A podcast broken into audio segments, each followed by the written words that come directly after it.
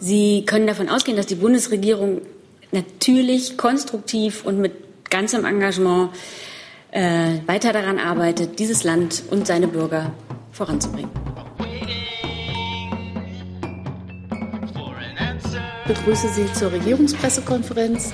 Ich begrüße neben mir die Spre stellvertretende Sprecherin der Bundesregierung, Frau Ulrike Demmer, und die Sprecherinnen und Sprecher der Ministerien. Liebe Hörer, hier sind Thilo und Tyler.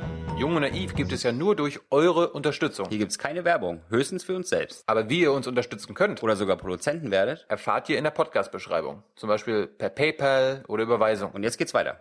Und wir beginnen wie jeden Freitag, nehme ich an, mit den Terminen. Nee, ich habe tatsächlich vorneweg noch eine Gratulation.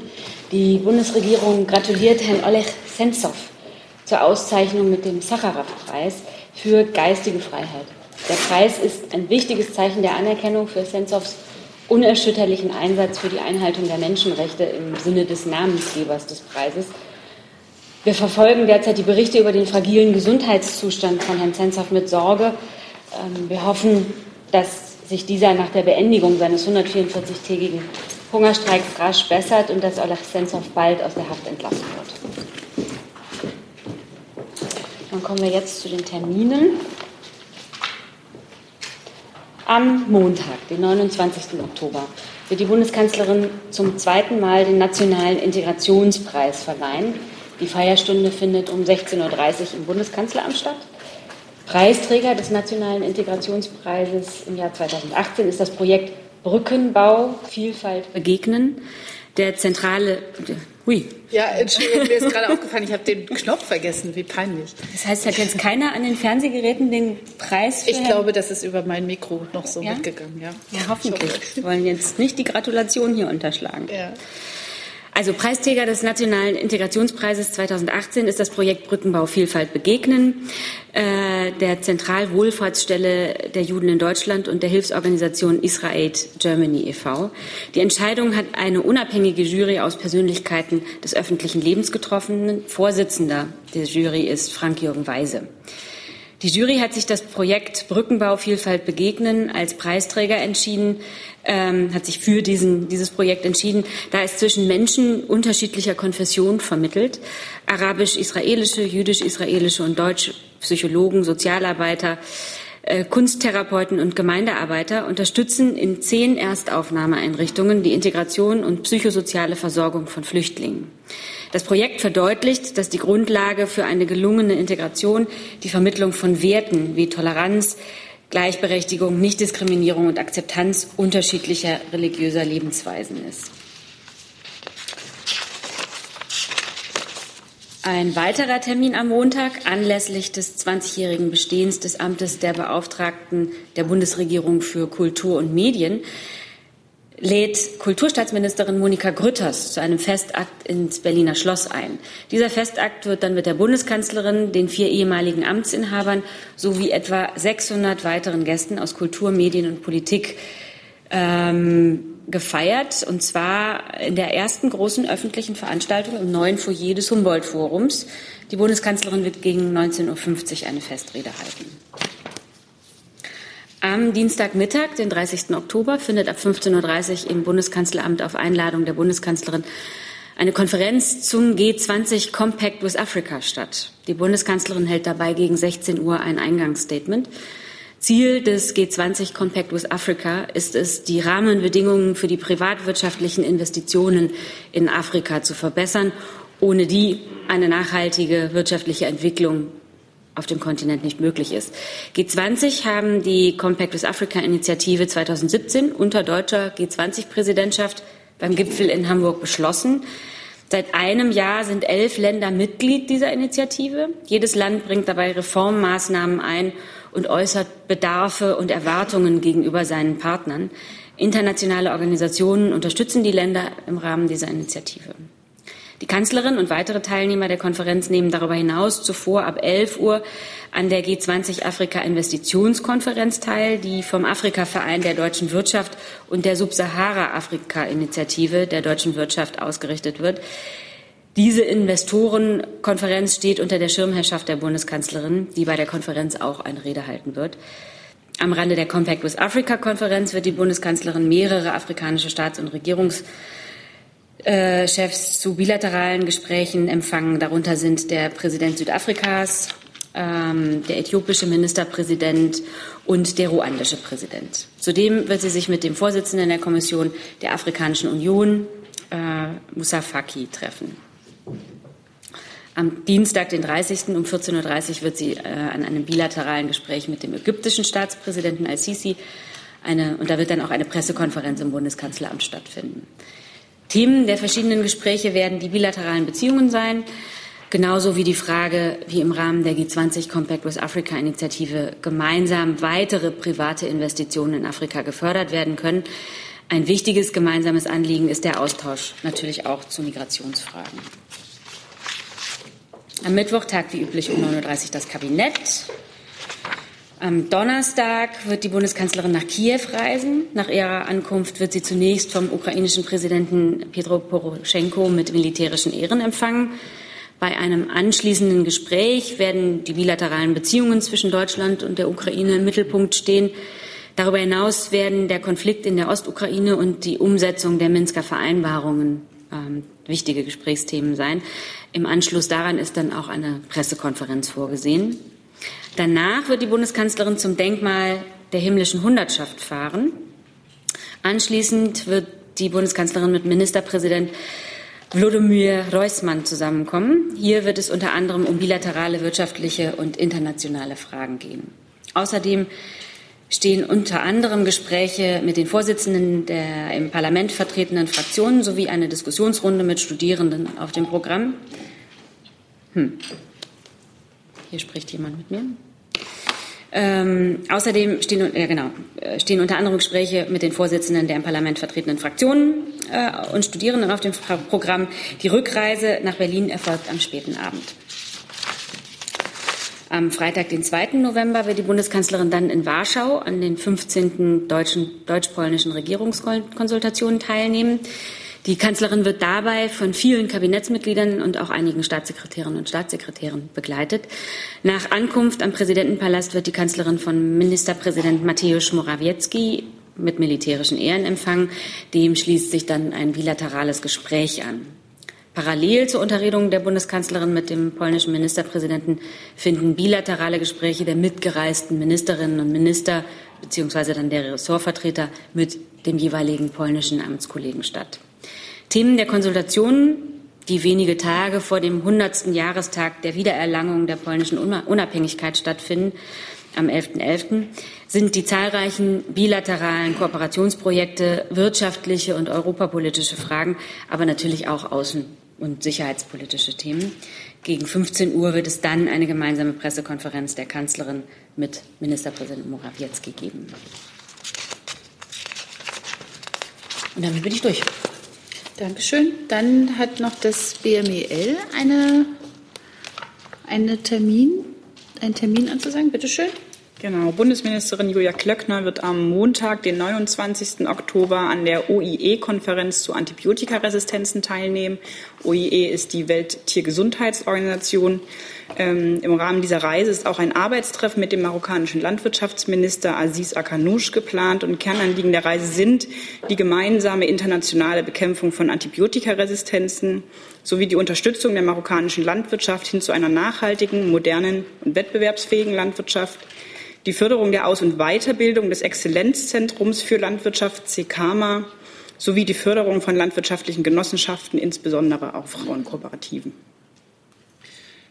Vielen Dank. Dann äh, habe ich schon eine Wortmeldung des Kollegen Jolkwa zum Thema Sacharow-Preis. Eine Sekunde. So, bitteschön. Ja, Frau Demmer, Sie sagten, die Bundesregierung hofft auf die baldige Freilassung von Herrn Sinzow.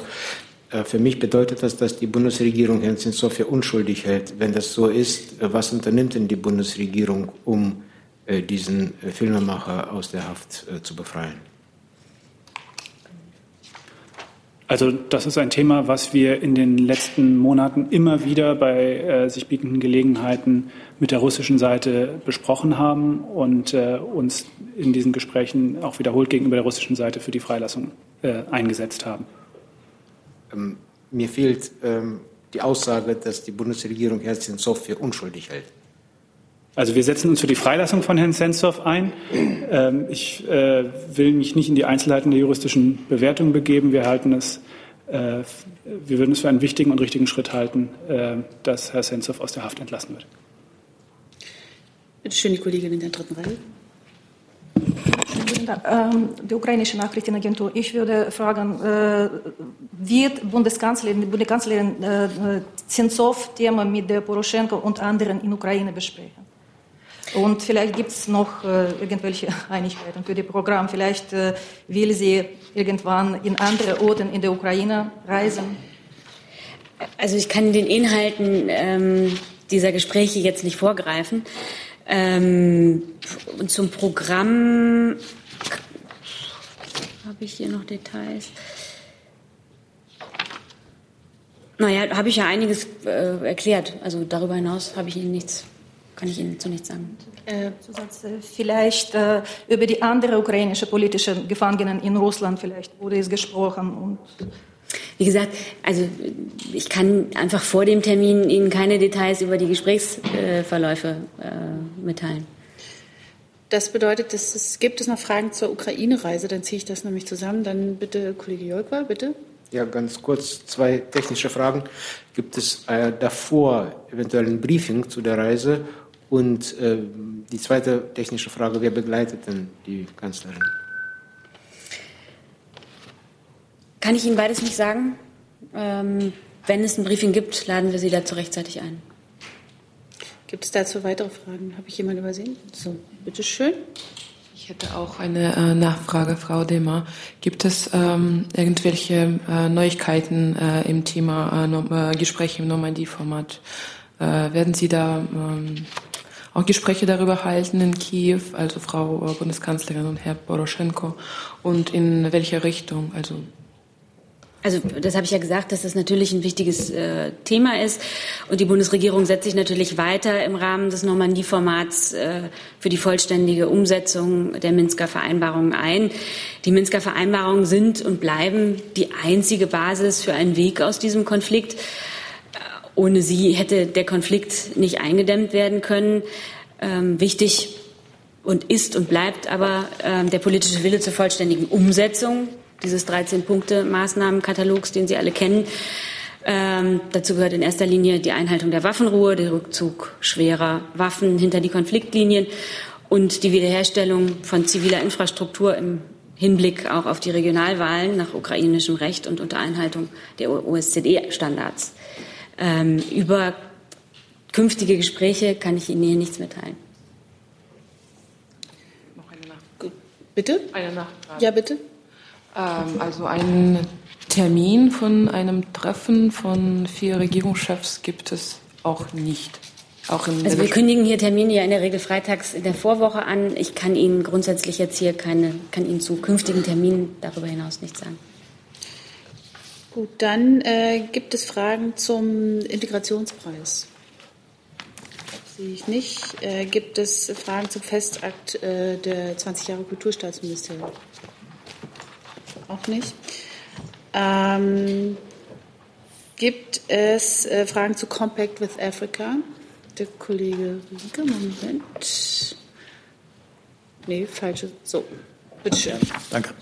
Eine Frage an Frau Demmer und das Wirtschaftsministerium. Äh, ist denn geplant, dass es da im Rahmen äh, dieses äh, Treffens mit afrikanischen Regierungschefs auch Unterzeichnungen von Wirtschaftsverträgen gibt, gibt weil ja wirtschaftliche Projekte hier besonders gefördert werden sollen?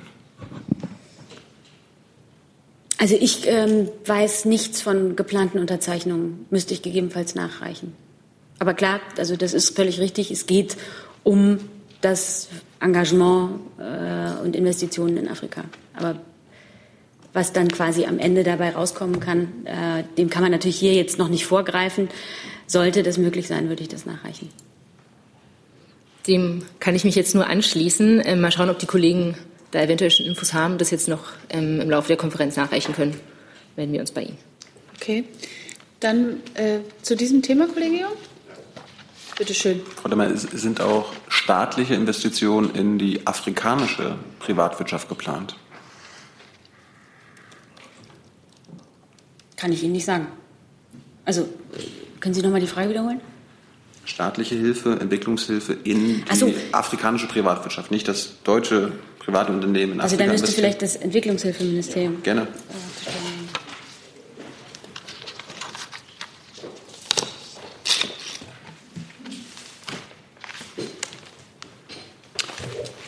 So, vielen Dank für die Frage. Ähm, ist eine sehr breite Frage. Sie beziehen sich konkret auf die Konferenz nächste Woche oder auf, und allgemein gibt es natürlich, äh, die deutsche Entwicklungszusammenarbeit unterstützt äh, äh, Investitionen in Afrika, wirtschaftliche Investitionen in Afrika auf breiter Front. Sie kennen den Marshallplan mit Afrika des äh, Bundesentwicklungsministers. Was wir darüber hinaus speziell nächste Woche ankündigen, werden Sie nächste Woche sehen.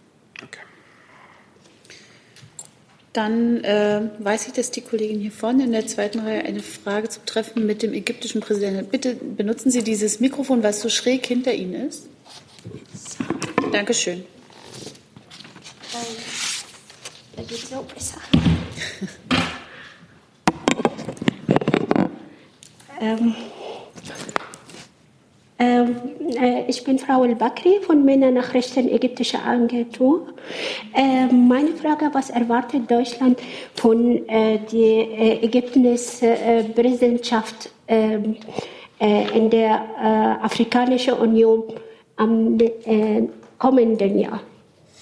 Also wir ähm, äußern da jetzt keine Erwartungen. Ägypten und Deutschland sind zwei Länder, die durch eine sehr lange und besondere Geschichte miteinander verbunden sind. Äh, und Ägypten ist äh, in der Zusammenarbeit, auch gerade im Compact with Africa, natürlich äh, von zentraler Bedeutung.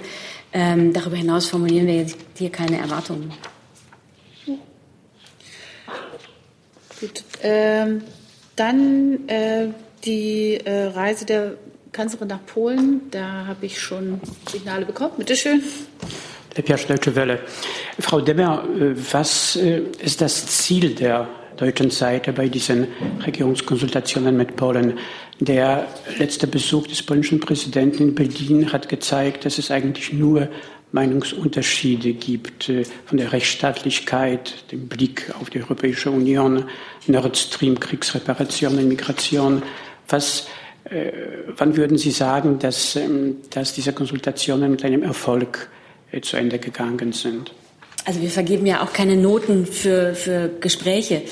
Ähm, grundsätzlich äh, wissen Sie, wie wichtig die Beziehungen zwischen Deutschland und Polen sind.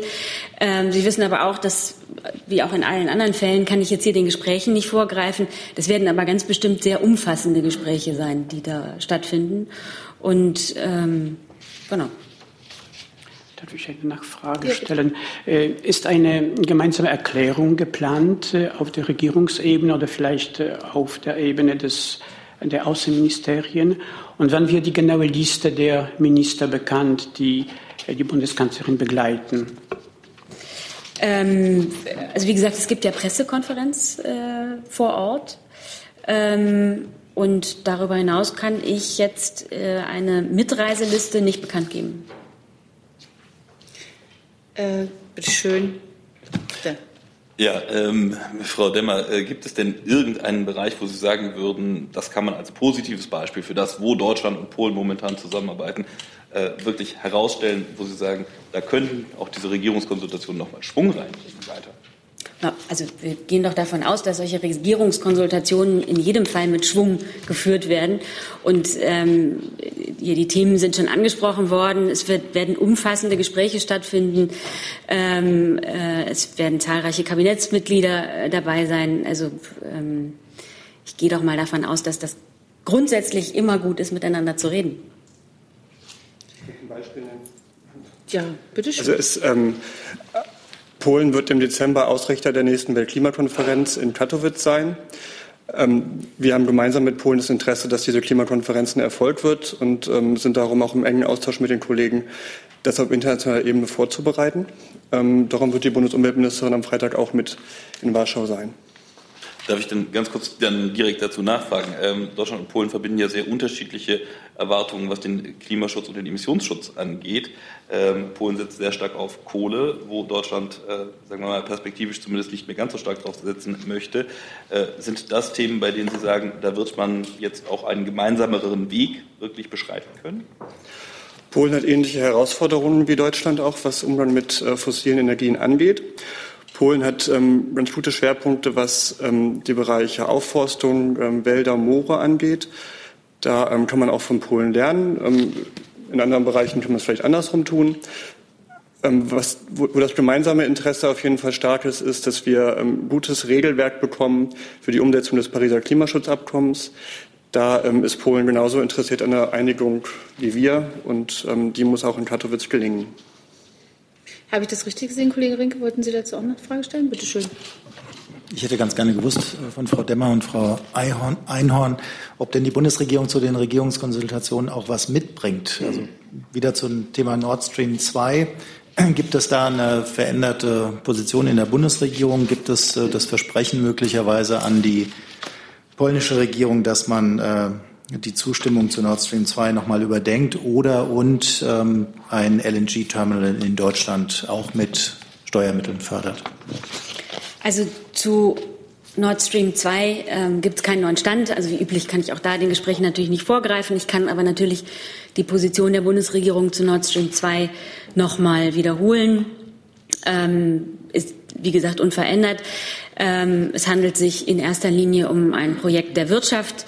Es liegt gleichzeitig im Interesse Deutschlands und anderer EU-Mitgliedstaaten, dass die Ukraine weiterhin als Transitland äh, für russisches Gas eine Rolle spielt.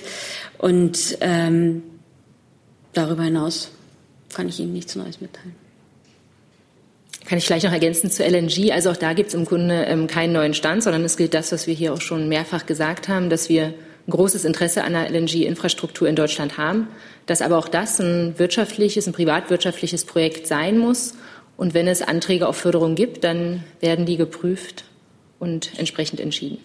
Die Bundesregierung begrüßt, dass zwischenzeitlich Gespräche zwischen EU, Russland und der Ukraine über die Fortsetzung des ukrainischen Gastransits nach 2019 angelaufen sind. Dazu noch eine Frage des Kollegen Jolka, bitte. Ja, Frau Eichhorn, ähm, es gibt wohl schon einen Antrag auf staatliche auf Regierungsunterstützung von Stade. Äh, stimmt das? Und äh, in welcher Situation befindet sich dieser Antrag jetzt? Wir äußern uns zu eventuellen Anträgen grundsätzlich nicht. Gut. Dazu auch noch Herr Jessen? Warte, Moment. So, bitte. Ja, Frage ans Umweltministerium. Äh, Herr Fichtner, ist das äh, Interesse am Aufbau äh, eines LNG-Terminals in Deutschland auch das Interesse des Umweltministeriums? LNG aus amerikanischer Produktion ist ja wesentlich auch Schiefergas. Wir wissen, dass das gewonnen wird, äh, wie das gewonnen wird. Das war bislang eigentlich nicht die Position der Rohstoffgewinnung, die das Umweltministerium vertreten oder gut geheißen hat. Ähm, Sie wissen, dass wir uns zum Thema äh, Fracking in, in Deutschland ähm, oft geäußert haben. Da haben wir auch eine erfolgreiche Gesetzgebung hinbekommen. Das sind allerdings ähm, lokale Umweltprobleme, die beim Fracking entstehen, Stichwort Grundwasser. Ähm, und deswegen kümmern wir uns darum. Und die amerikanischen Behörden kümmern sich darum, hoffentlich, dass in Amerika das Fracking ähm, ordentlich läuft. Ansonsten äh, Stichwort Energiewende, Stichwort langfristige äh, Klimaschutzpolitik werden wir natürlich langfristig den Abschied von Kohle, Öl und Gas brauchen. Darum ähm, kann Gas als Übergangstechnologie sinnvoll sein, aber es ist natürlich keine Lösung für, das, ähm, für die zweite Hälfte des Jahrhunderts. Ähm, das ist schon richtig. Sie kümmern sich um die Verhältnisse in Deutschland. Allerdings ähm, die, die Kritik an den Folgen des Fracking resultiert ja häufig aus äh, amerikanischen Beispielen. Sagen Sie da also jetzt ist uns egal, ähm, wie Frackinggas in den USA gewonnen wird? Solange es unsere äh, Energieversorgung stabilisiert? Es ist nicht egal, aber wir sind halt nicht zuständig. Dann äh, gibt es Fragen zum Rei zur Reise der Bundesministerin für Ernährung und Landwirtschaft zum Thema Antibiotika. Nein? Oder doch? Nein. Okay. Dann äh, ist die Kollegin Reifenrath dran mit ihrer ersten Frage. Eine Sekunde. Ich dachte, ich hätte alle Reisen jetzt hier abgehandelt, aber okay, bitteschön. Haben wir die Rubrik? Nochmal, nochmal allgemeine Reisefrage. Ja, danke. Ähm, Frau Demmer, weil Sie jetzt äh, so viele Termine angekündigt haben für nächste Woche, aber hier ja irgendwie die Erwartung, zumindest in Berlin ist, dass äh, nach den Hessenwahlen das auch Auswirkungen auf die Arbeit der Bundesregierung haben könnte, wollte ich fragen, ähm, ob denn geplant ist, dass alles so stattfindet, wie Sie es jetzt angekündigt haben und ob vielleicht noch ein zusätzlicher Termin stattfindet, nämlich die Absprache innerhalb der Bundesregierung, wie man überhaupt weitermachen möchte. Sie können davon ausgehen, dass die Bundesregierung natürlich konstruktiv und mit ganzem Engagement äh, weiter daran arbeitet, dieses Land und seine Bürger voranzubringen. Aber können Sie es etwas präziser machen, ob es auch eine Absprache gibt, äh, ob denn die Bundesregierung nach Hessen, also sprich ab Montag, überlegt, wie sie künftig noch zusammenarbeiten wird? Ähm, Sie, haben, Sie sind ein gut informierter Journalist. Ähm, es ist auf allen Ebenen immer wieder äh, Gespräch gewesen, dass die Arbeit dieser Bundesregierung womöglich in der Vergangenheit äh, verbesserungswürdig gewesen ist. Aber Sie können davon ausgehen, dass diese Bundesregierung konstruktiv und mit ganzem Engagement äh, arbeiten wird, auch in der nächsten Woche. Also ist kein zusätzliches Treffen geplant? Ich habe Ihnen jetzt von allen Terminen berichtet, von denen ich Ihnen berichten kann. Dazu noch mal der Kollege Steiner, bitte. Äh, ja, zu einem anderen Aspekt der Reisetätigkeit, Herr Fähnrich. Wir haben in den vergangenen Wochen wieder regelmäßig erlebt, dass die Flugbereitschaft der Bundeswehr vielleicht doch nur eingeschränkt einsatztauglich ist, beziehungsweise tauglich ist, um eben diese vielen Reisen auch zu bewältigen. Was können Sie uns denn da sagen? Wie schaut es denn aus mit der Flugbereitschaft? Ist die sozusagen fähig, jetzt die vielen angekündigten Reisen auch tatsächlich durchzuführen oder sind wieder Charterjets sozusagen notwendig? Ja, immer die Flugbereitschaft ist ein besonderes Instrument der Bundeswehr. Wir haben natürlich nicht so einen Fuhrpark wie eine Lufthansa oder andere vergleichbare Airlines. Er ist klein, aber fein. Die Ausfälle, da habe ich auch schon der, vor zwei Wochen berichtet, ist alles in dem Rahmen wie andere Fluggesellschaften auch. Und wenn Sie auf ein Ereignis anspielen, was gestern passiert ist, dann kann ich nur dazu sagen, dass der Wirtschaftsminister mit einer sehr großen Delegation gereist ist und wir ihm ein Flugzeug zur Verfügung gestellt haben, das aber nicht ausreichte vom Platz. Hintergrund war, eben eine Möglichkeit, das zu chartern und das hat er dann genutzt. Darf ich das nochmal ganz kurz verstehen? Also vielleicht kann uns auch das Wirtschaftsministerium an der Stelle erklären. Das heißt, die Delegation war zu groß für das geplante Flugzeug? Nein, ich, da kann ich einhaken. Also wir haben ja nur einen limitierten Fuhrpark, das habe ich gesagt. Es gibt zwei große Flugzeuge. Der eine steht in der Reparatur der Lufthansa in Hamburg und der andere ist mit der Ministerin unterwegs. Damit sind die zwei sehr großen leider belegt und das kleinere Flugzeug, was dann zur Verfügung gestellt werden konnte, reicht aber nicht aus, um den, ich sag mal, äh, Anspruch der Größe der Delegation gerecht zu werden. Dazu noch mal der Kollege Jung, bitte. Braucht die Ministerin immer den größten, Herr Fenrich? Und Frau Einhorn, können wir die Liste der Wirtschaftsdelegationen haben, die Herrn Altmaier begleitet hat? Also die Anforderung bzw. die äh, Billigung, welche Flugzeuge wie zur Verfügung stehen, das ist nicht nur der Größe geschuldet, sondern auch der Entfernung. Und da wird immer abgeschätzt, welche Entfernung mit welchem Flugzeug am schnellsten, am besten gemacht werden kann. Das heißt, sie hat auch ab und zu mal nicht den größten. Es gibt immer für die kleinen Reisen gibt's kleine Flugzeuge, für große Reisen andere Flugzeuge und der Fuhrpark, wie gesagt, ist äh, so ausgelegt, dass allen entsprechend äh, Bedürfnissen gerecht werden kann.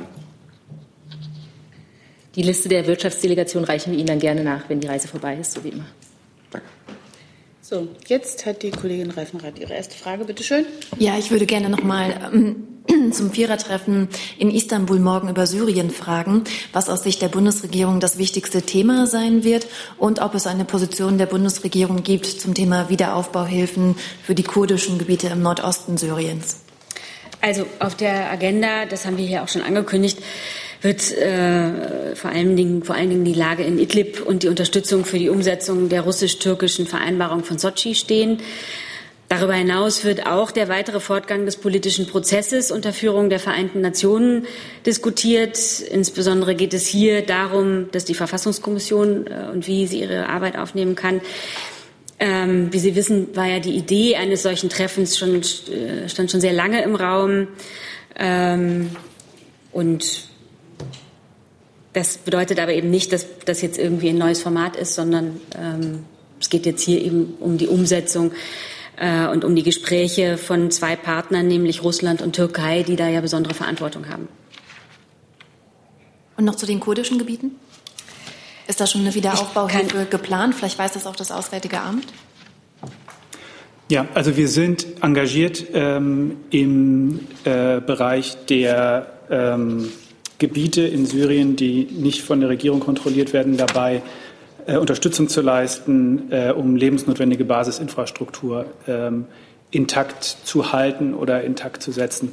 Ähm, das heißt, äh, das ist Arbeit, die, ne, die fällt nicht unter das Rubrum Wiederaufbau, äh, sondern wirklich äh, unter, den, unter das Rubrum äh, Stabilisierung. Da geht es um Rehabilitierung lebensnotwendiger Basisinfrastruktur, Strom, Wasser, Getreidemühlen.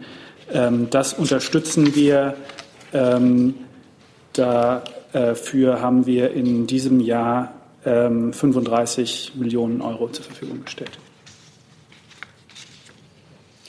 Dann hat der Kollege Jung ein neues Thema. Bitte schön. Ich wollte zum Thema Jemen kommen. Da gab es am Mittwoch wieder einen Luftangriff der Saudis auf äh, Zivilisten. Es wird davon gesprochen, dass zwischen 16 und 21 Menschen äh, getötet wurden äh, bei einer Fabrik zur Verpackung von Gemüse. Äh, hat die Bundesregierung schon ausreichend Informationen darüber, uns hier was dazu zu sagen? Verurteilen Sie den Angriff? Also ich äh, kenne diese Information bisher nur aus den Medien. Wir haben das natürlich äh, mit ähm, Bestürzung zur Kenntnis genommen, diese Berichte. Ähm, sind auch weiter in äh, enger Abstimmung mit den ähm, humanitären Hilfsorganisationen, unter anderem der Vereinten Nationen. Ähm, und ja, äh, wie Sie wissen, unterstützen wir den Sondergesandten der Vereinten Nationen, äh, Herrn Griffith, äh, dabei, zu versuchen, ähm, Gesprächsprozesse wieder in Gang zu bringen, die dazu führen, äh, diesen äh, blutigen Konflikt im Jemen endlich einer Lösung zuzuführen. Und gleichzeitig äh, engagieren, engagieren, wir uns ähm, auch sehr stark im Bereich der humanitären Hilfe, um zu versuchen, die, die lebensnotwendige Basisversorgung der jemenitischen Bevölkerung ähm, sicherzustellen, äh, wo ja äh, Millionen Menschen äh, bedroht sind von schwerer Mangelernährung ähm, und ähm, mangelndem Zugriff zu, äh, auf Gesundheitsdienstleistungen. Vor anderthalb Wochen kannten Sie den letzten, also den, den, Angriff davor auf Zivilisten auch nur aus den Medien. Da wollten Sie es deshalb noch nicht verurteilen. Haben Sie über den Angriff von vor anderthalb Wochen jetzt schon mehr Informationen, sodass Sie vielleicht eine Verurteilung aussprechen? Das müsste ich Ihnen gegebenenfalls nachreichen. Hat die Bundesregierung jemals einen, einen Luftangriff der Saudis in Jemen verurteilt? Also ich glaube, Sie können ähm, das ohne große Schwierigkeiten äh, im Internet nachlesen, äh, wie wir uns zu äh, dem geäußert haben, was in Jemen stattfindet. Ich glaube, äh, wir haben uns ganz, ganz häufig äh, zu Vorfällen geäußert ähm, in der jeweils gebotenen Form. Aber ob Sie jemals einen Angriff verurteilt haben, können Sie mir nicht sagen. Also ich glaube, es wäre wirklich das Richtige, sich die Äußerungen, die wir dazu getätigt haben, im Einzelnen anzuschauen. Die kennen Sie doch am besten. Darum ist ja nicht so. Gut. Gibt es dazu noch Fragen von Ihnen? Bitte schön. Ich äh, hätte eine Frage zur, äh, zu Waffenlieferungen an Saudi-Arabien, die ja im Zusammenhang mit dem Jemenkrieg steht. Frau Vorsitzende, sollen wir den DIEM-Komplex stellen oder als ja, das, gesonderten äh, überlege ich auch gerade. Äh, gibt es dazu noch weitere Fragen? Ja, dann machen wir das jetzt. Ja. Okay, bitteschön. Ähm, wir hatten in den vergangenen Wochen recht häufig das Thema, wie verhält sich äh, der Satz aus dem Koalitionsvertrag, dass Waffenlieferungen an direkt am Jemenkrieg beteiligte Staaten nicht mehr genehmigt werden und im zweiten Satz eben der Vertrauensschutz der einzelnen Unternehmen äh, gewährt wird. Jetzt hat vor wenigen Tagen, das ist der konkrete Anlass der Frage, der Koalitionsabgeordnete Nils Schmidt, ehemaliger Wirtschaftsminister, äh, erklärt, ähm, für einen Übergangszeitraum hat Vertrauensschutz dazu geführt, dass noch Rüstungsausfuhren nach Saudi-Arabien bewilligt wurden. Für die Zukunft ist klar, dass dafür keine Grundlage mehr besteht. Ist das die Position der Bundesregierung, dass der Übergangszeitraum, für den Vertrauensschutz und somit weitere Lieferungen genehmigt werden konnten, inzwischen vorüber ist? Ja, ähm, Bundeswirtschaftsminister Altmaier hat sich heute Morgen zu dem Thema geäußert, zu dem Thema Waffenlieferungen aktuell an Saudi-Arabien. Und er hat gesagt und nochmal betont, dass wir darauf bestehen, dass der Fall Khashoggi, der aktuell der Fall ist, um den es geht, aufgeklärt wird. Und bis das nicht geschehen ist, wird es keine Waffenlieferungen an Saudi-Arabien geben. Der Punkt ist bekannt, aber er befindet sich auf einer ganz anderen Ebene, wie Ihnen auch klar ist.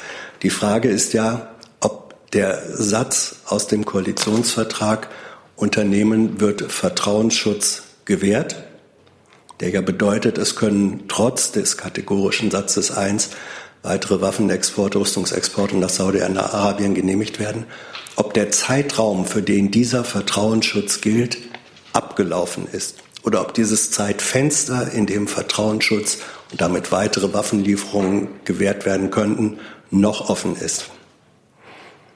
Ich sehe da gar keinen Widerspruch. Es gilt das, was ich gerade gesagt habe. Solange wie dieser Fall nicht aufgeklärt ist, wird es keine Waffenlieferungen geben. Davon unabhängig gilt natürlich der Koalitionsvertrag. Ja, eben. Und der Koalitionsvertrag sagt in Satz 1, es werden keine äh, Exporte genehmigt in kriegsbeteiligte Länder. Im Satz 2 öffnet er ein Fenster für Ausnahmen, indem er sagt, es wird Vertrauensschutz gewährt. Jetzt gibt es den Abgeordneten der Regierungsfraktionen, der sagt, das Fenster, in dem dieser Vertrauensschutz gewährt werden kann, jenseits des Falles Khashoggi, ist jetzt zu. Das Zeitfenster ist jetzt zu. Ist das die Auffassung der Bundesregierung? Ich spreche hier eben nicht für einen Abgeordneten, sondern für die Bundesregierung. Eben. Und für uns gilt der Koalitionsvertrag. Und dann gab es einen neuen Fall, den es noch nicht gab, als dieser Koalitionsvertrag geschrieben wurde. Und seitdem dieser Fall bekannt ist und solange wie er nicht aufgeklärt ist, wird es keine Waffenlieferungen geben. Ob abgesehen davon das Zeitfenster zu ist, in dem Vertrauensschutz gewährt wird, möchten Sie uns nicht beantworten. Das ist eine Aussage, die nicht von uns kommt. Die muss ich auch hier nicht kommentieren. Dazu hat eine Frage der Kollegin in der vierten Reihe. Bitte schön. Ja, äh, die, Frau Demmer, die ähm, österreichische Außenministerin Frau Kneißl als äh, Vertreterin der ähm, gegenwärtigen Ratspräsidentschaft hat ja gefordert ein EU-Waffenembargo. Ähm, dazu die Frage, wie weit sind denn die Bemühungen der Bundesregierung äh, gediehen, da zu einem gemeinsam abgestimmten europäischen Vorgehen zu kommen? Genau, es ist jetzt einfach, also äh, in der Europäischen Union auf breiter Front eine Diskussion über das Vorgehen gegenüber Saudi-Arabien in Gang gekommen. Ähm, und da ist der Vorstoß der, Europä der österreichischen Ratspräsidentschaft äh, ein Teil davon, den wir natürlich begrüßen. Äh, und wir beobachten jetzt gemeinsam, äh, ob Saudi-Arabien und wie Saudi-Arabien sich bemüht, bei der Aufklärung des Falles für Transparenz zu sorgen und die Verantwortlichen zur Rechenschaft zu ziehen. Ähm, und äh, der Wirtschaftsminister hat es auch heute Morgen äh, noch mal gesagt. Natürlich geht es darum, äh, in Europa gemeinsam vorzugehen. Äh, Moment, der Kollege Steiner, bitte schön. Ja, mit äh, zwei Klärungsfragen hoffentlich. Äh, Frau Einhorn, ich möchte gerne verstehen, ich vermute, Sie können uns das am besten sagen. Äh, es wird immer explizit von den Waffen gesprochen, ähm, aber nicht alle Güter, die hier problematisch sind, sind in der Form rechtlich gesehen auch Waffen, sondern es kann natürlich auch andere Rüstungsgüter geben. Gilt das also für alle derartigen Rüstungsgüter? Das ist die erste Klärungsfrage. Und die zweite Klärungsfrage richtet sich an Frau Demmer, ob das auch Gegenstand des Telefonats war, was Frau Merkel geführt hat. Also es gilt für die Güter, die genehmigungspflichtig sind. Also alle Rüstungsgüter. Die genehmigungspflichtigen Rüstungsgüter. Also die Bundeskanzlerin hat gestern mit dem äh, König äh, Saudi-Arabiens gesprochen und hat ihm gegenüber ganz deutlich gemacht, dass der genaue Tathergang äh, dringend aufgeklärt werden muss äh, und hat Saudi-Arabien dazu aufgerufen, eine rasche, transparente und glaubhafte Aufklärung sicherzustellen, äh, bei der dann auch alle Verantwortlichen zur Rechenschaft gezogen äh, werden. Ähm, sie hat übrigens auch die Lage im Jemen angesprochen äh, und Saudi-Arabien dazu aufgefordert, alles in seiner Macht Stehende zu tun, den Zugang äh, für humanitäre Hilfsleistungen wirksam äh, zu er erleichtern. Darüber hinaus sind solche Gespräche vertraulich, kann ich Ihnen nichts berichten. Moment, Kollege Rinke, erst ist der Kollege Jung dran. Bitte schön. Frau Lehmann, nur zu Verständnis. Äh, die Kanzlerin hat den König gebeten, Hilfsleistungen zu erleichtern, aber nicht den Krieg einzustellen und die Luftangriffe. Und Herr Burger, wie findet denn Herr Maas und das Außenministerium äh, den Vorschuss der Österreicher, also europäisch, einen europäischen Waffenlieferungsstopp? Also ich glaube, wenn Sie in den Koalitionsvertrag schauen, dann werden Sie sehen, dass da im Kontext der Jemen-Klausel äh, sicher eine ganz ähnliche Formulierung findet, dass wir uns dafür einsetzen, ähm, ähnlich restriktive Rüstungsexportpraktiken ähm, auch mit unseren europäischen Partnern zu vereinbaren. Ähm, ja. Und Sie kennen die Pressemitteilung und Sie kennen das, was ich und Herr Burger hier schon gesagt haben. Dem haben wir nichts hinzuzufügen. Kommen wir ja die Verständnisfrage. Und Frau Einhorn, haben Sie, hat sich die Regierung schon auf eine gemeinsame Haltung, eine äh, Liste der unmittelbar Beteiligten am Jemenkrieg geeinigt, wie Herr Altmaier das für Ende September versprochen hat? Wir haben ja an dieser Stelle schon mal klargestellt, ähm, das war meine Kollegin, dass er keine Liste versprochen hat, sondern dass er gesagt hat, dass die, das Wort Liste hat er nicht genannt. Er hat gesagt, sie, es wird sich bis Ende September geeinigt innerhalb der Bundesregierung und dann wird das die Öffentlichkeit erfahren. Er hat gesagt zeitnah und wir werden uns einigen, hat er gesagt, und wir haben uns darauf September. geeinigt und diese Praxis haben wir hier auch schon geschildert. Das hat Ihnen auch, glaube ich, Herr Seibert vor zwei Tagen erneut bestätigt, dass es da keinen neuen Stand gibt. Sie, Sie, Sie streiten jetzt ab, dass Herr Altmaier hier in der BBK äh, versprochen hat, dass sich die Regierung bis Ende September auf diese unmittelbar Beteiligten geeinigt, äh, einigen würde. Wir können uns gerne so nachher noch mal gemeinsam ähm, angucken, was Herr Altmaier genau gesagt hat. Meine Kollegin hat hier neulich sich auch schon dazu geäußert. Er hat keine Liste versprochen, sondern er hat gesagt, er hat dass das gilt, was prinzipiell für die Rüstungsexportgenehmigung gilt, nämlich dass es Entscheidungen der gesamten Bundesregierung sind und dass sich deshalb auch die gesamte Bundesregierung zu die, dieser Frage ähm, verständigen wird. Kollege Rinke. Ja, auch zwei Nachfragen an Frau Demmer und Herrn Burger. Äh, zum einen äh, würden Sie sagen, dass Deutschland und Österreich ähm, weitgehend isoliert sind in dieser Debatte um ein Waffenembargo gegen Saudi-Arabien, weil ja Spanien, Frankreich und Großbritannien bereits klargemacht haben, dass sie kein Interesse an einem Waffenembargo haben. Also Deutschland da eine Ausnahmesituation oder äh, Ausnahmeposition in der EU einnimmt. Das ist die eine Frage. Und die zweite Frage nochmal zu dem Telefonat gestern. In der Pressemitteilung äh, wurde ja auf internationale Maßnahmen verwiesen. Äh, die die Bundesregierung oder die die Kanzlerin angesprochen habe. Vielleicht können Sie noch ein bisschen präzisieren, was die Bundeskanzlerin mit diesen internationalen Maßnahmen gegen Saudi-Arabien gemeint hat. Also wir haben zu Ihrer ersten Frage, wir haben natürlich ähm, alle Äußerungen zu diesem Thema zur Kenntnis genommen. Ähm, wir als Bundesregierung haben äh, auf verschiedenen Ebenen äh, uns und bemühen uns um eine europäische Lösung. Ähm, das ist jetzt ein Diskussionsprozess, der im Gang ist, äh, dessen Ende ja noch gar nicht abzusehen ist. Und ähm, der Vorstoß der österreichischen Ratspräsidentschaft, ähm, über den freuen wir uns.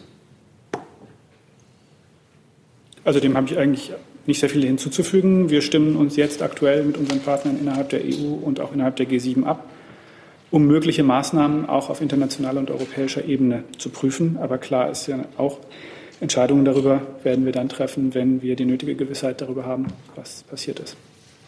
Aber könnten Sie uns so ein Meinungsbild geben, also ob eigentlich eine Mehrheit der EU-Staaten äh, im Moment eher favorisiert, äh, den Weg Waffenembargo zu gehen oder den Weg nicht zu gehen? Die Gespräche laufen jetzt, ist das, was ich dazu sagen kann. Über die Pressemitteilung hinaus kann ich Ihnen keine Details nennen. Dann kommen wir zu einem neuen Thema. Das hat ich kann hier nochmal so. nachreichen. Ähm, ah, also für den Compact with Africa Prozess äh, und die Konferenz war nach Unterzeichnung von Wirtschaftsabkommen gefragt. Ich glaube, Sie, wer hatte das gefragt? Genau. Ähm, sind genau. keine geplant. Kann ich auch kurz einen zu sagen? Bitte sehr. Wir kündigen das immer kurzfristig an und so werden wir es dann diesmal auch halten. Gut. Dann ist jetzt die Kollegin Reifenrath dran, bitte schön, mit einem neuen Thema. Ja, ich möchte gerne Frau Einhorn fragen, äh, und zwar im Moment zum Vergabeverfahren von Toll Collect. Gibt es dazu einen neuen Stand? Ich habe keinen neuen Stand dazu, nein. Also läuft das Verfahren noch? Denke ich, müsste ich nachreichen. Ich weiß auch. Okay. Toll Collect, ist BMVI? Ich weiß gar nicht. Ja. Bitte schön. Vielleicht ähm, an der Stelle nochmal ähm, generell ähm, mit ähm, allgemein zu dem Thema auch nochmal, äh, der Bund hat ab dem 1. September 2018 ähm, den, also die Eigentümerschaft übernommen. Der aktuelle Betreibervertrag zwischen dem Bund und Teukolech ist am 31.08. ausgelaufen und äh, momentan ähm, läuft, läuft noch die europaweite Vergabeverfahren zum Abschluss eines neuen äh, Betreibervertrags. Können Sie mir irgendwas sagen zu den Bewerbern, ob es schon welche gibt? Zu Einzelheiten im Rahmen des Vergabeverfahrens können wir uns leider nicht äußern. Und ähm, der Punkt, von wegen das Toll Collect vielleicht doch in der Hand des Bundes bleibt, ist dazu schon das letzte Wort gesprochen? Ähm, also es ist allgemein so festgestellt, dass ein Vergabeverfahren läuft. Ähm, dieses Vergabeverfahren ist so, im laufenden Vergabe steht der Bund, der Grundsatz der Wirtschaftlichkeit an oberster Stelle und das wird auch ähm, bei diesem Vergabeverfahren berücksichtigt werden. So. Also will der Bund auf jeden Fall Toll Collect verkaufen? Genau. Okay. Danke. Dann hat äh, die Kollegin hier vorne in der dritten Reihe ein neues Thema, bitte. Ich habe eine Frage an Herrn Burger. Ähm, Herr Burger, den Medienagenturen entsprechend findet am 31. Oktober, also nächste Woche Mittwoch in Brüssel, äh, der NATO-Russlands-Rat statt, äh, auf dem Botschaftsebene zuerst. Ähm, ich möchte gerne fragen, ob der deutsche Botschafter oder Gesandte daran teilnimmt und ähm, äh, ja, was wird dann besprechen, besprochen? Dazu kann ich Ihnen heute äh, im Detail noch nichts sagen. Ähm, ich kann Ihnen dazu sagen, das haben wir hier immer wieder auch in der Vergangenheit gesagt, dass äh, sich Deutschland und auch der Außenminister ähm, sehr dafür eingesetzt haben, im Rahmen der NATO ähm, den NATO-Russland-Rat äh, wieder zu operationalisieren. Ähm, aber zu einem äh, Termin, den Sie jetzt den, den Agenturen entnehmen, äh, kann ich Ihnen heute noch nicht sagen. Dann hat die Kollegin Buschow ein neues Thema. Bitte schön. Ja, ich hätte Interesse an einer Reaktion aus der Bundesregierung zum gestrigen Urteil des Bundesarbeitsgerichts zur kirchlichen Einstellungspraxis und muss gleich sagen, ich weiß nicht so richtig, wer zuständig ist. Justiz könnte ich mir vorstellen, vielleicht sogar das Innenministerium, weil auch äh, die Verfassung berührt sein könnte oder das Familienministerium in Zuständigkeit fürs allgemeine Gleichbehandlungsgesetz. Ähm, es, also es ging ja gestern darum, dass die Kirchen sich öffnen äh, müssen und das Bundesarbeitsgericht festgestellt hat, dass es Europarecht anwenden muss, weil es über dem nationalen Recht, Verfassungsrecht äh, äh, ähm, steht und damit auch das allgemeine Gleichbehandlungsgesetz, der Paragraph 9, der diese Ausnahmen für Kirchen und Religionsgemeinschaften formuliert, gar nicht mehr zur Anwendung kam. Meine Frage ist, äh, inwieweit prüfen Sie dieses Urteil? Gibt es da von Ihnen eine Bewertung und sehen Sie vielleicht sogar Reformbedarf oder Klarstellungsbedarf im allgemeinen Gleichbehandlungsgesetz? Mm, also das Urteil betrifft ja die Diskriminierungsfragen im Bereich des Arbeitsrechts. Deswegen hatte ich jetzt zunächst mal an das Bundesarbeitsministerium gedacht. Das vielleicht auch, ja.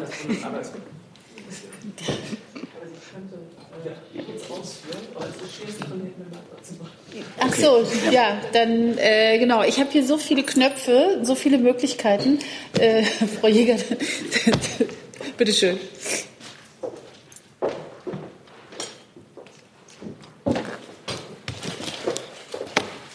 So. So. Ähm, wo waren Sie? Ja, wunderbar. Ähm, ja, erstmal vielen Dank äh, für Ihre Nachfrage. Wir können natürlich das Urteil an sich äh, so nicht bewerten. Grundsätzlich äh, ist es so, dass wir natürlich jetzt erstmal die Urteilsbegründung prüfen werden. Und äh, für diesen Teilaspekt des AGGs in der Tat ist in der Tat das ähm, äh, Bundesarbeitsministerium zuständig, da liegen Sie richtig. Und ob gesetzgeberischer Handlungsbedarf besteht, besteht und aus unserer Sicht ähm, der Paragraph 9 des AGGs geändert werden müsste, kann zurzeit einfach noch nicht abschließend beurteilt werden.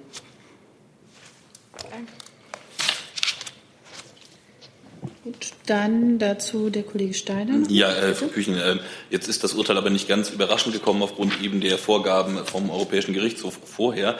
Ähm, können Sie uns denn sagen, wie lange Sie dann jetzt abschließend für diese Prüfung aller Voraussicht nach benötigen werden? Ich sage mal, klar, das Urteil muss schriftlich vorliegen, soweit ist klar. Aber reden wir jetzt über Monate, reden wir dann über ähm, wenige Wochen? Das kann ich bei allem Verständnis Ihnen zu diesem Zeitpunkt heute nicht sagen. Bitte fragen Sie gern wieder nach. Gut, dann so viel dazu. Ich habe hier den Kollegen Jolkwa auf meiner Liste. Dann bitteschön. Ja, mich würde auch die Reaktion der Bundesregierung auf ein Urteil interessieren, und zwar auf die sechs Jahre, zu denen ein deutscher Staatsbürger heute in der Türkei verurteilt wurde. Ja, äh, dieses Urteil ist uns bekannt äh, und wir können bestätigen, dass äh, der Angeklagte heute am zweiten Prozesstag zu 6,3 Jahren äh, Haft ähm, wegen Mitgliedschaft in einer Terrororganisation plus 1,8 Jahren wegen des Betretens militärischen Sperrgebiets äh, verurteilt wurde. Ähm, die Strafe wegen Betretens militärischen Sperrgebiets, diese 1,8 Jahre werden aber nicht vollstreckt. Ähm, das handelt sich um eine Entscheidung der türkischen Justiz. Ähm, selbstverständlich wird Herr Kreiker weiterhin konsularisch betreut und wir gehen davon aus, dass er sich gegebenenfalls mit Hilfe seines Rechtsbeistands die nach türkischem Recht gegebenen Rechtsmittel äh, ergreifen wird. Haben Sie dazu Nachfrage. Erstmal wird das äh, auch ein Thema für Herrn Altmaier sein in der Türkei?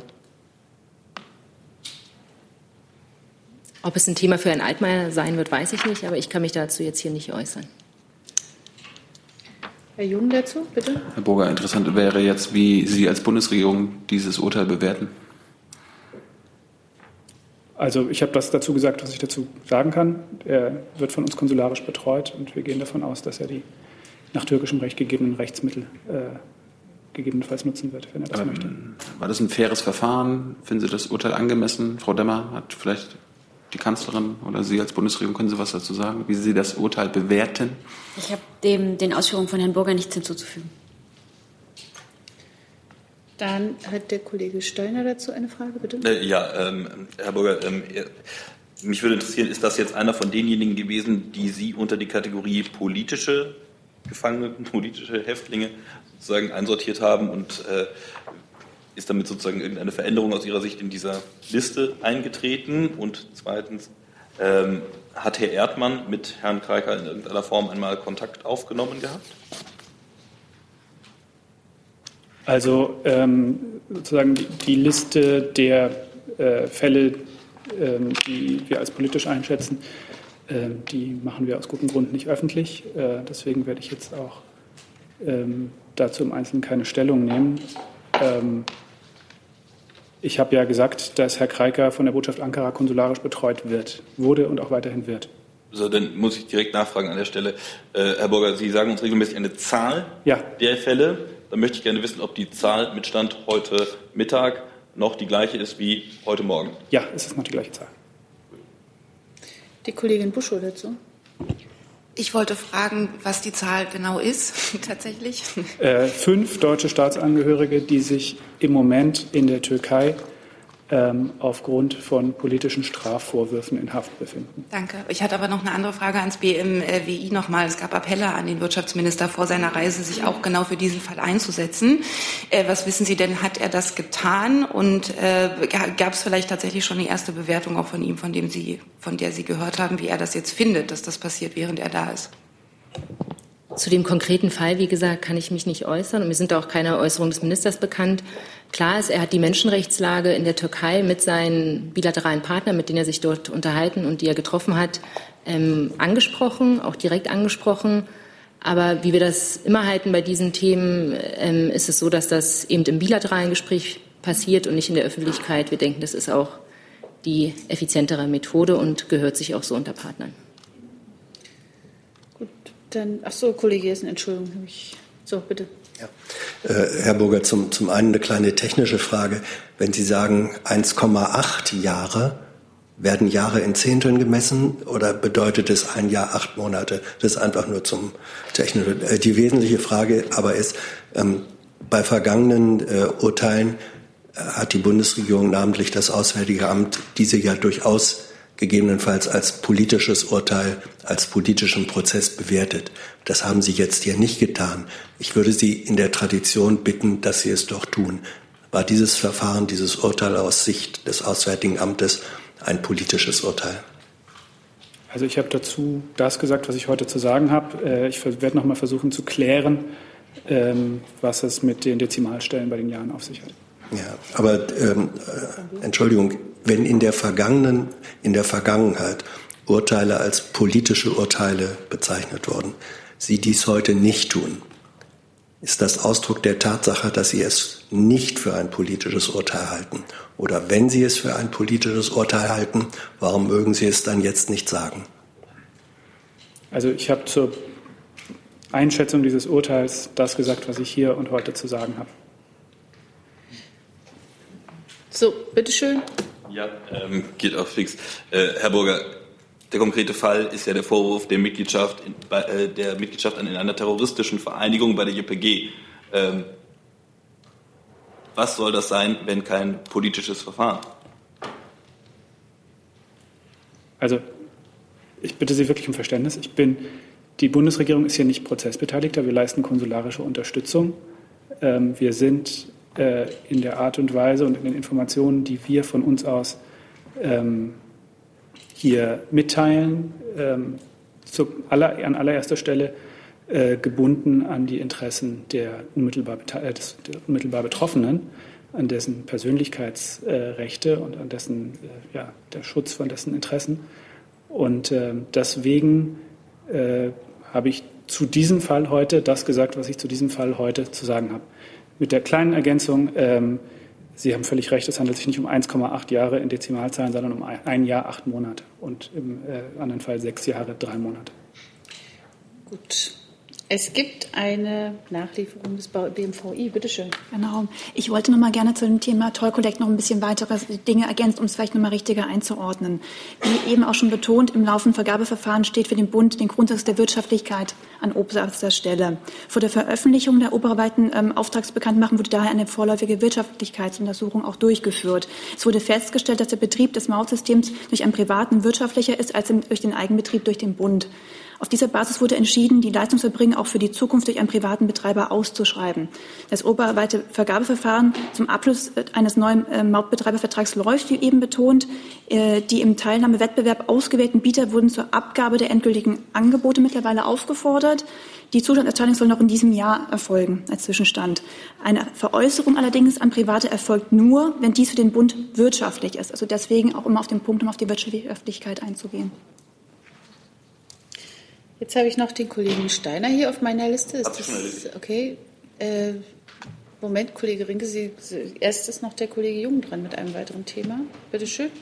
Okay, dann ist der Kollege Rinke dran. Bitte schön. Ich habe eine Frage ans Verteidigungsministerium. Belgien hat sich gestern für die Anschaffung des F-35 entschieden. Ähm, die Bundesregierung oder das Verteidigungsministerium hat ja gesagt, dass äh, noch geprüft wird, ich glaube bis Ende des Jahres. Ich hätte ganz gerne gewusst, ob die belgische Entscheidung in irgendeiner Form die deutsche Entscheidung beeinflusst oder vielleicht können Sie uns sagen, wie weit Sie in Ihrem Entscheidungsprozess sind.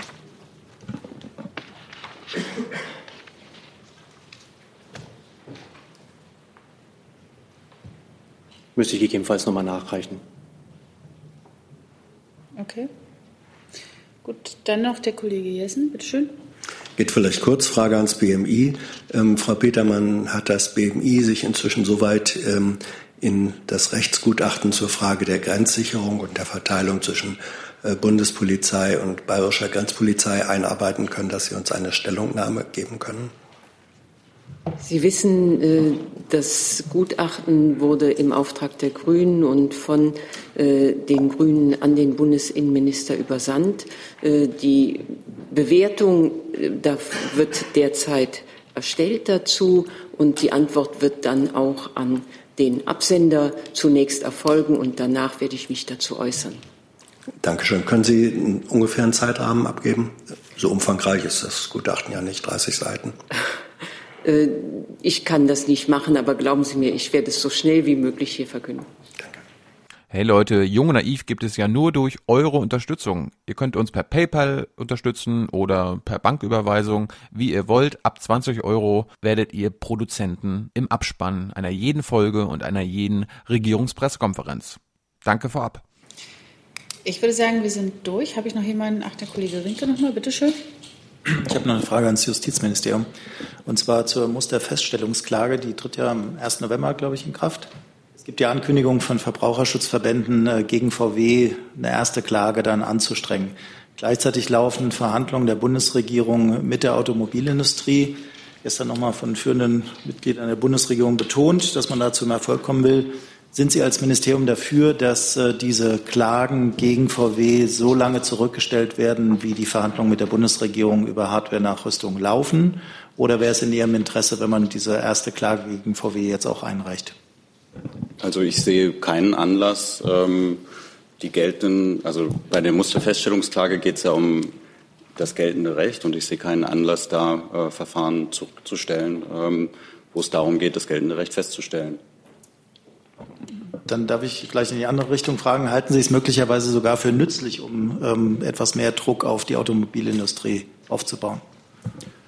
Also man muss sehen, dass da ganz unterschiedliche Sachverhalte betroffen sind, ähm, unterschiedliche Themen betroffen sind. Das sieht man ja auch daran, dass äh, sich hier regelmäßig ganz unterschiedliche Ressorts dazu teilen. Das heißt, ähm, natürlich gibt es da einen Zusammenhang. Äh, die Ministerin hat deutlich gemacht, dass sie insgesamt äh, die Verantwortung ähm, bei den Herstellern sieht, für solche Nachrüstungen zu sorgen. Aber ähm, da gibt es jetzt keine konkrete Wechselwirkung äh, mit dem äh, Musterfeststellungsklageverfahren.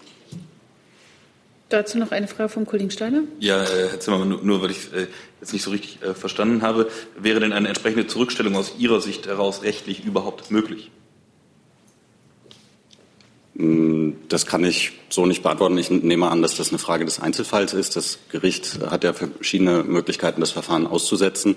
Aber da kann ich als Ministerium nicht bewerten, ob das im Einzelfall möglich ist. Gut. Dann beende ich diese Regierungspressekonferenz, wünsche allen noch einen schönen Tag und ein schönes Wochenende, was jetzt vor uns kommt. Gleichfalls.